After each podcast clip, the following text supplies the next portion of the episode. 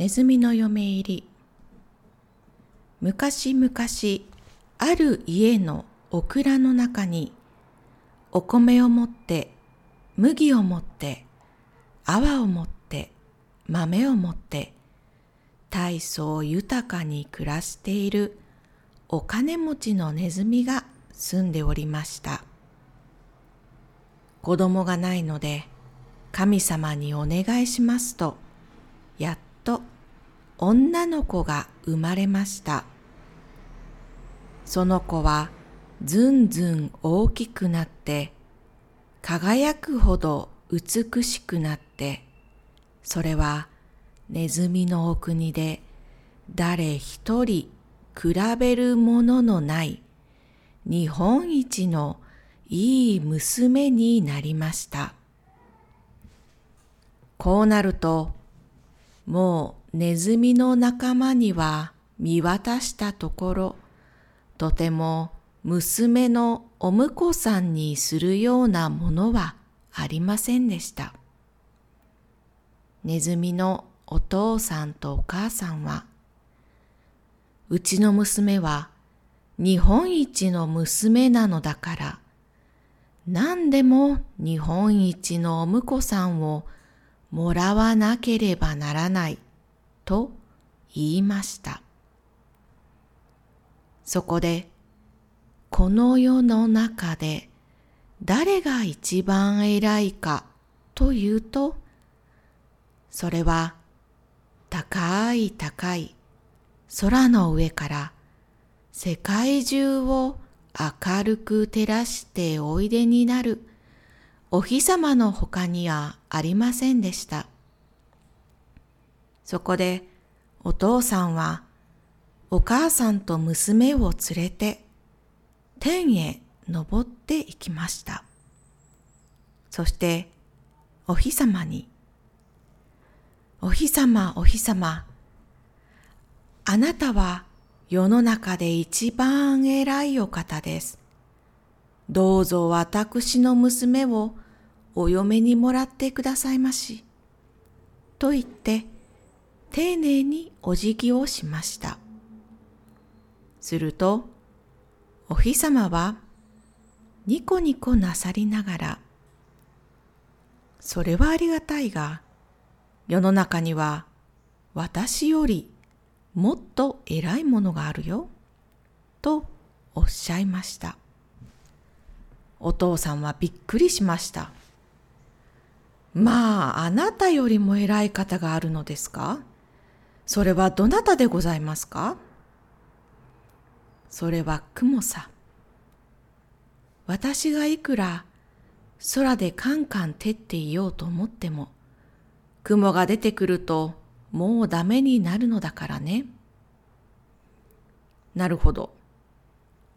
お父さんはそこで、今度は雲のところへ出かけました。雲さん、雲さん。あなたは世の中で一番偉いお方です。どうぞ私の娘をお嫁にもらってくださいまし。それはありがたいが、世の中には私よりもっと偉いものがあるよ。お父さんはびっくりしました。まあ、あなたよりも偉い方があるのですか？それはどなたでございますか？それは風さ。風に吹き飛ばされては私もかなわないよ。なるほど。お父さんはそこで、今度は風のところへ出かけていきました。風さん、風さん。あなたは世の中で一番偉いお方です。どうぞ私の娘をお嫁にもらってくださいまし。それはありがたいが、世の中には私よりももっと偉いものがあるよ。お父さんはびっくりしました。まあ、あなたよりも偉い方があるのですか？それは、どなたでございますか？それは、壁さ。壁ばかりは私の力でもとても吹き飛ばすことはできないからね。なるほど。お父さんはそこでまたのこのこ壁のところへ出かけていきました。壁さん壁さん、あなたは世の中で一番偉いお方です。どうぞうちの娘をお嫁にもらってくださいまし。それはありがたいが、世の中には私よりももっと偉いものがあるよ。お父さんはびっくりしました。まあ、あなたよりも偉い方があるのですか。それはどなたでございますか。それは誰でもない。そういうネズミさんさ。私がいくら真っ四角な顔をして硬くなって頑張っていてもネズミさんは平気で私の体を食い破って穴を開けて通り抜けていくじゃないか。だから私はどうしてもネズミさんにはかなわないよ。なるほど。